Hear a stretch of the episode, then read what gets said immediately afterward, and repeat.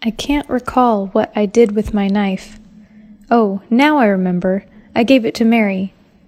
在今天的句子中，需要注意的第一个单词 recall，召回、唤回，在这里是回想起来。第二个单词 knife，刀、匕首。第三个 remember，记得、牢记。